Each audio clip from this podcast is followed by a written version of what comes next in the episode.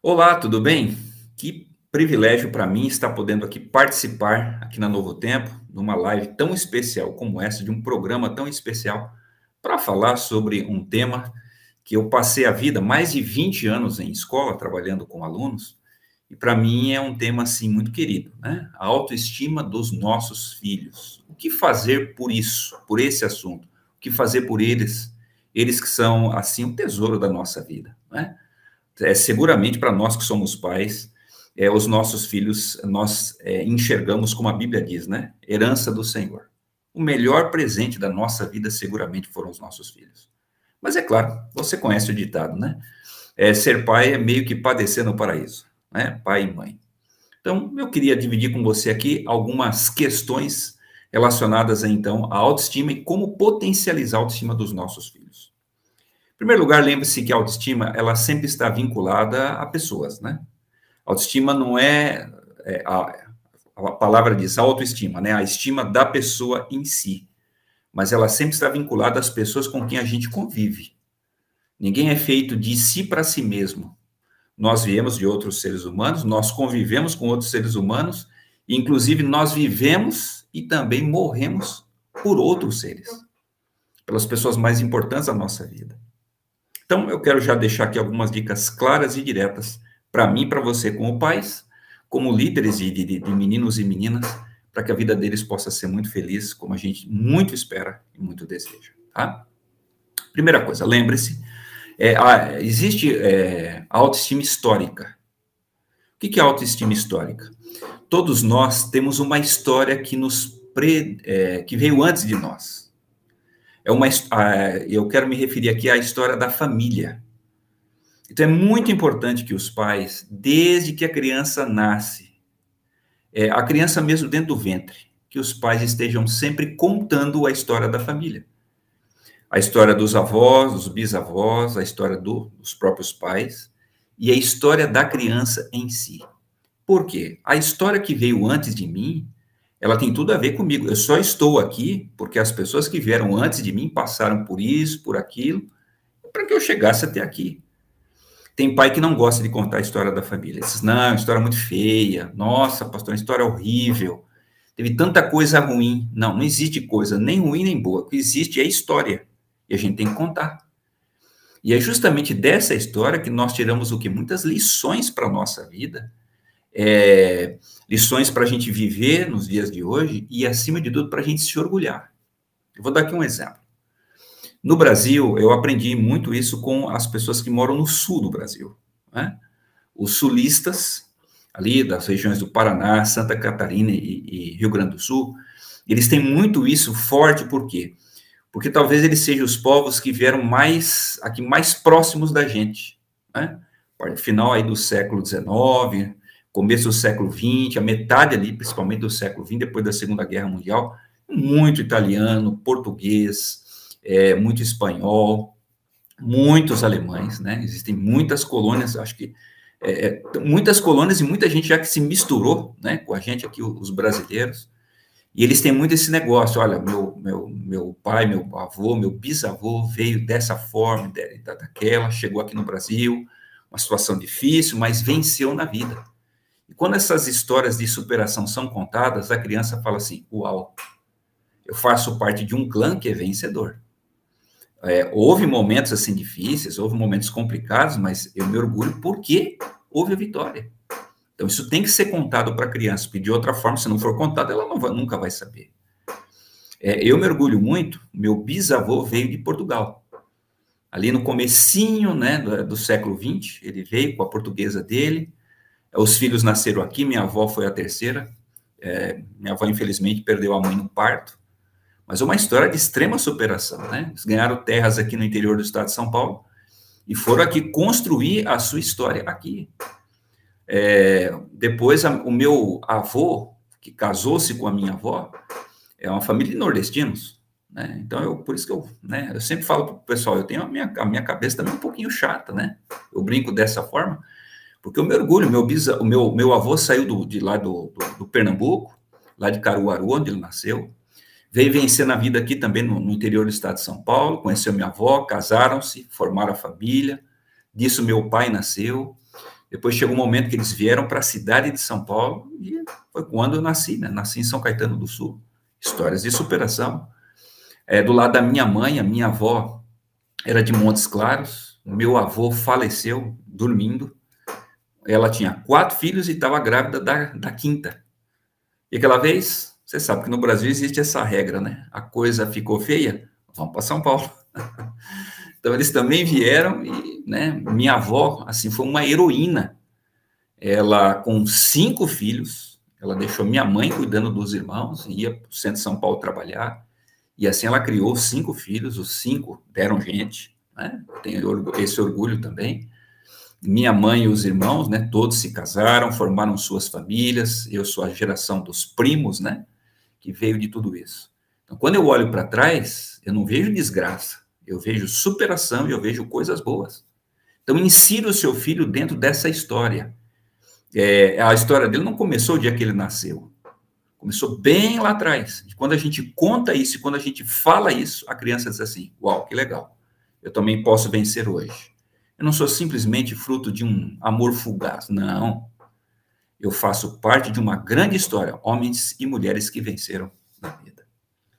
Segunda coisa também, a autoestima é inconsciente.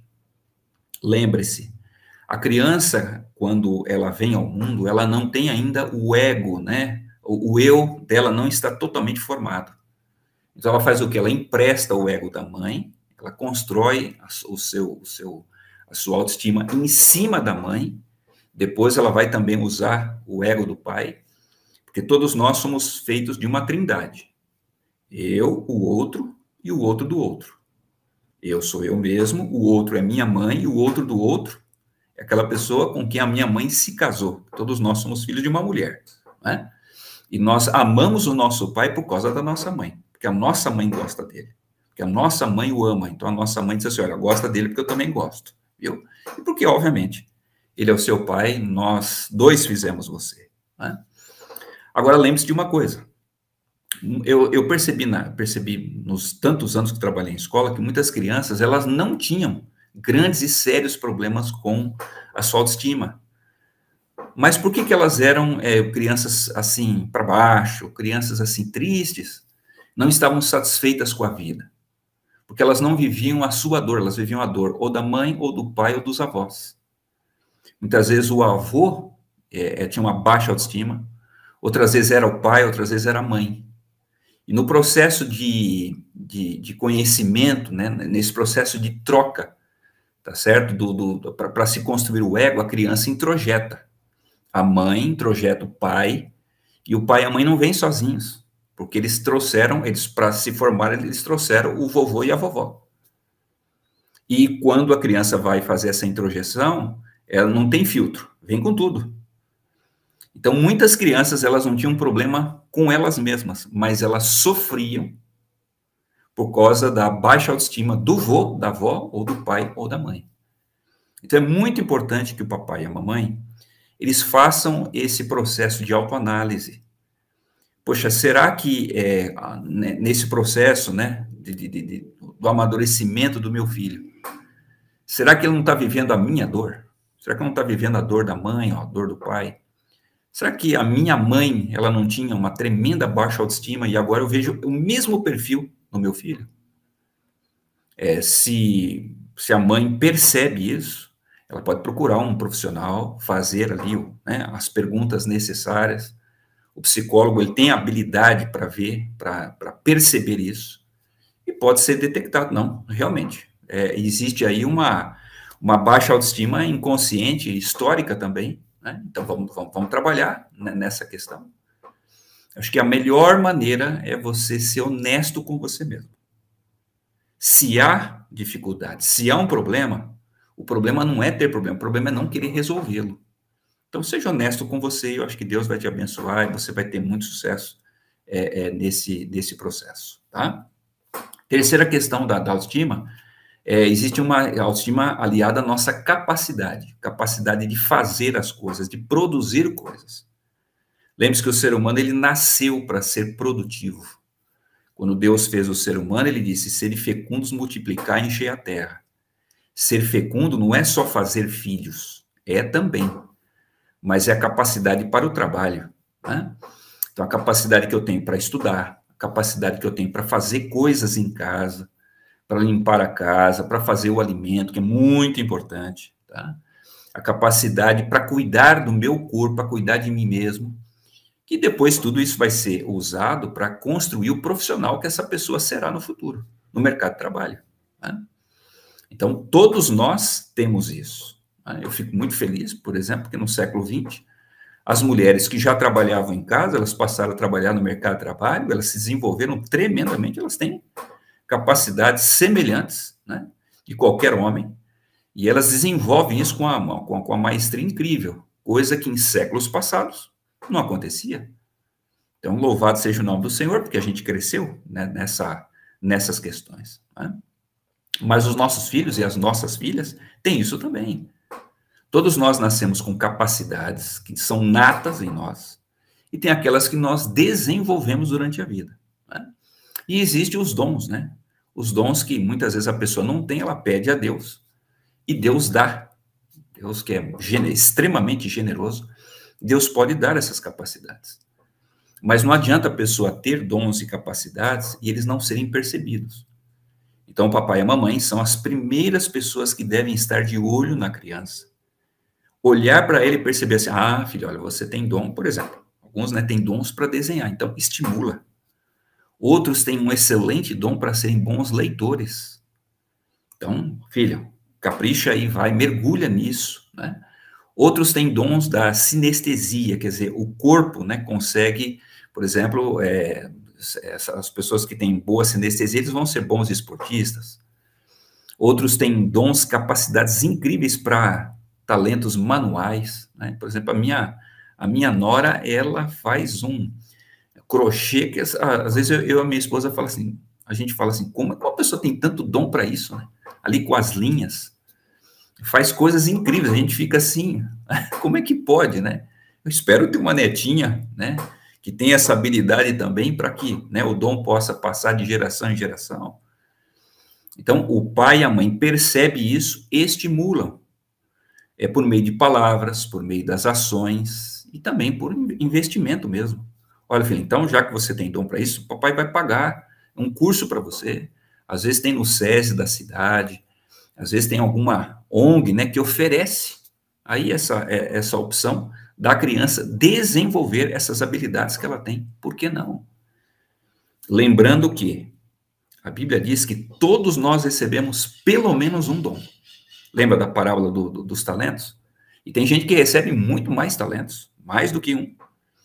O importante é desenvolvê-los para alegria e satisfação da pessoa, também para que a pessoa tenha sempre a consciência o seguinte: olha, o seu dom, o seu talento abençoa os outros. Então, muitas vezes você nem quer desenvolver aquele dom. Não, não jogue fora. Porque para outras pessoas o seu dom é muito importante. Quando ela vê o resultado do, do trabalho dela, a autoestima aumenta mais ainda. Então, nossos pais temos que estar, assim, de olho, tá? Em vez de gastar tempo com a televisão, por que não gastar tempo com os nossos filhos? Vendo dons e habilidades e estimulando. É, eu me lembro quando os meus filhos eram pequenos, a minha esposa tinha esse carinho, esse cuidado, né? Ela chegava da escola, ela foi professora a vida toda, pedagoga, então ela, principalmente com o mais novo, não, não, vamos sentar aqui na sala, ali no ao chão, ela pegava então aqueles papéis e começava, né, filho, desenha isso, desenha aquilo e tal, aquela coisa toda, e aí se envolvendo, né, e estimulando. Chegou uma hora que ela disse para o mais novo assim: Olha, eu vou pagar uma escolinha de arte para você, você vai desenhar, você vai pintar, porque eu vejo que você tem dom para isso. Já o mais velho, eu via que ele tinha muita habilidade, né, para esporte. Não, filho, vai lá, vai, joga. Cara, não, não se importa. Eu sei que você gosta disso, isso foi muito bom para ele. Depois eu percebi assim, eu sempre gostei muito de tecnologia, né, e eles me viam muito no computador, aquela coisa toda, desenvolvendo coisas, e eles passaram a gostar disso também, assim, não, vai lá, tanto que hoje os dois trabalham com isso, os dois fizeram ciência da computação e trabalham com computação, e vai ser a profissão deles a vida toda. Então, louvado seja o nome do Senhor. Nós conseguimos é, dar o devido estímulo, o devido direcionamento é, é, nessa direção. Então, faça você também, papai e mamãe. Esteja atento ao seu filho. Claro que existe também a autoestima local. O que, que é isso, pastor? Autoestima local é assim, a pessoa ela precisa sentir orgulho, ela precisa sentir prazer, ela precisa sentir importância nas coisas que estão, nos objetos que estão ao seu redor. Queridos pais, a criança precisa se orgulhar da casa dela, mesmo que seja uma casa simples, uma casa humilde. Mas é, ela precisa, assim, sentir tanto orgulho da casa dela, que chega aquele momento que ela diz assim, não, eu vou trazer os meus colegas aqui para passar aqui um sábado à tarde, um domingo, um fim de semana aqui em casa. Eu sinto orgulho da minha, da, da minha casa, né? Eu posso trazer gente aqui em casa porque eu não vou passar vergonha. É, as crianças precisam também sentir orgulho do carro do pai, mesmo que seja um carro simples, tá? A criança em si, ela não precisa que o pai tenha um carro caro, nem um carro luxuoso. Mas ela quer, enquanto ela está andando pela cidade, as pessoas não digam assim: meu Deus, olha só o que vai lá, um ferro velho. Não, não dá, né? Aí é difícil demais, né? Ela precisa também sentir é, orgulho das roupas. Não precisa ser roupa cara. Eu vou insistir nesse ponto. Mas ela tem que sentir que quando as pessoas olham para ela, elas, a, pessoa, a pessoa não vai falar assim, ó, tá indo ali, é, um, meu Deus, né? Alguém lá do, é, um brechó ambulante. Então, não, é, eu visto roupas que estão dentro da minha, da minha idade, dentro da minha época. Eu não posso exigir que o meu filho goste de usar as roupas que eu usava lá quando eu era jovem. Aí não combina, né? Não, não, não fecha. Né? Eu sou de uma casa, eu morei numa casa muito simples, né? Não foi sempre assim. Mas teve uma época da minha vida que a casa era três cômodos e na, na cozinha não tinha nem, nem o pavimento. Teve uma época que nós passamos por isso. Mas nem por isso eu deixei de levar meus amigos lá. Amigo, se você é meu amigo, cara, a minha casa é desse jeito. Mas nem todo adolescente, nem todo jovem pensa assim. Né? Então a gente pode ter uma casa simples, mas uma casa ajeitadinha, bem limpinha, né, bem organizada, para que a criança possa, poxa, a nossa casa ela faz parte da nossa estima, do nosso ego. Tá? Todas as coisas relacionadas ali ao, ao, ao redor daquilo que eu vivo.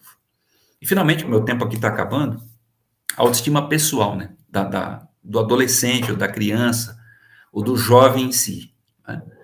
Quando nós nascemos, as pessoas fazem de tudo para que a, gente, a nossa autoestima bata lá em cima. Então, às vezes a criança nasce, parece um joelho inchado da nossa avó. Mas a mãe fala o quê? Que coisinha linda.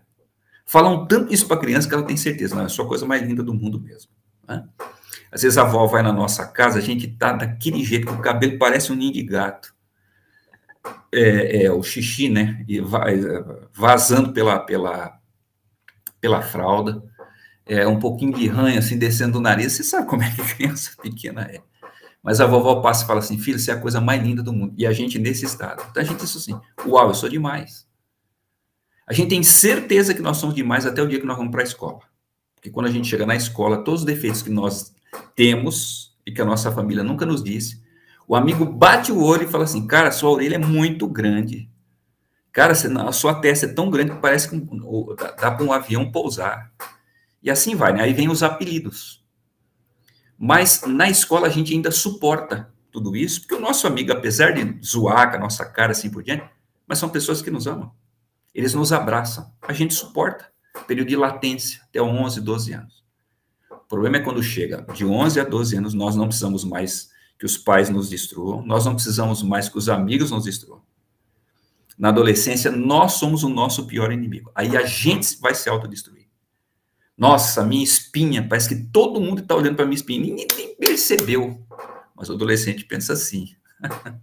a roupa, todas essas coisas que nós já passamos, a gente é só olhar para trás e a gente sabe como é, como é que a gente se sentiu. Então, quando os nossos filhos chegam na adolescência, está na hora da gente andar junto. Então, é, é hora da gente falar menos, de ouvir mais, tá? E estarmos juntos. Então, se você é cristão como eu, vai à igreja, então leva o seu filho junto com você. É, seu filho vai jogar bola, vai junto. Senta lá na arquibancada, gasta três, quatro horas vendo ele jogar. Você está junto com ele. Façam coisas juntos. Toda família tem que ter o seu cerimonial, tem que ter momentos para celebrar as coisas da vida. Então tem que ter, por exemplo, aquela festa, ou aquela jantar de, de Natal. tem que ter o jantar ali, ou o almoço da passagem de ano. Nós, adventistas, nós temos o costume, né, de toda sexta-feira à noite, que é a entrada do sábado, a gente fazer o culto da família juntos. É uma cerimônia para nós. Isso faz o quê? Dá senso de pertencer. Poxa, eu faço parte de alguém, eu faço parte de uma comunidade, primeiro aqui minha família, depois a família maior, que são os meus avós, meus tios e meus primos, mas também faço parte, muitas vezes, né, nós que somos é, cristãos, faço parte de uma igreja, é, ou então faço parte de um time de futebol que eu jogo lá, que, que, eu, que, eu, que eu faço parte, que eu gosto demais, mas eu também faço parte de uma cidade, faço parte de um país. Nós temos que ter esse senso de, de, de, de, de pertencimento. Isso também nos confere muito alto valor. Isso faz com que a gente se sinta realmente valorizado e faz com que a gente se sinta mais feliz com a vida que Deus nos deu. Né? Então, vamos mostrar isso para o nosso filho, que ele tem tudo isso. Apesar da espinha, apesar que alguns né, são gordinhos, outros se sentem magros demais. Né? Ou quantas vezes eu ouvi a menina dizer, nossa, pastor, eu sou magra demais, ou então, eu, pastor, eu quase não tenho seios, né? Isso me, isso me humilha, né? Enquanto a minha amiga, né? Os rapazes ficam olhando para ela porque ela tem muito seio ou então eu sou muito baixinha, ou muito baixa, eu sou muito alto. Nossa, pastor, parece que eu, eu nasci para trocar lâmpada, né, na, na rua. Então, tudo isso, né, é, passa a ser importante demais. Não, filho, peraí. Senta aqui com o papai. Papai vai dizer para você como que você é especial. Eu vejo isso de bom em você, eu vejo aquilo. Você se acha dessa forma, daquela, mas ó, eu vejo esse, esse dom, esse talento, essa capacidade. Falar isso para o filho. Quanto mais você fala, essas coisas, mais a autoestima dele cresce. E, finalmente, é, permita que outras pessoas também façam isso, tá? Estimulem o desenvolvimento do seu filho. Às vezes o professor pode fazer isso, às vezes um líder que ele tem lá na sociedade, o pastor, não é, o tio, o avô, né? Dá um toque, ó, cara, ele fez isso aí, você é, elogia ele, né? Fala isso para ele, porque só eu falar com o pai e mãe, é, vocês são os meus pais, lógico vocês vão me elogiar. Não, uma pessoa fora da minha família falou isso para mim. Uau, que legal. Né? Eu estou aqui gravando para vocês, mas é, esses dias eu fui, né, recebi um elogio do meu chefe, rapaz, aquilo ali passou três dias dentro de mim. E olha que eu já tenho 50 anos de idade, como isso é bom, né? como isso é maravilhoso para a vida da gente. Então, querido, eu quero encerrar tem um verso da Bíblia que para mim é o verso é o verso áureo da autoestima. Então, para você que é pai, toda vez que você se sentir, né, lá para baixo, aquela coisa toda, lê para você. Você também pode ler esse verso para o seu filho, que vai ajudar demais, né?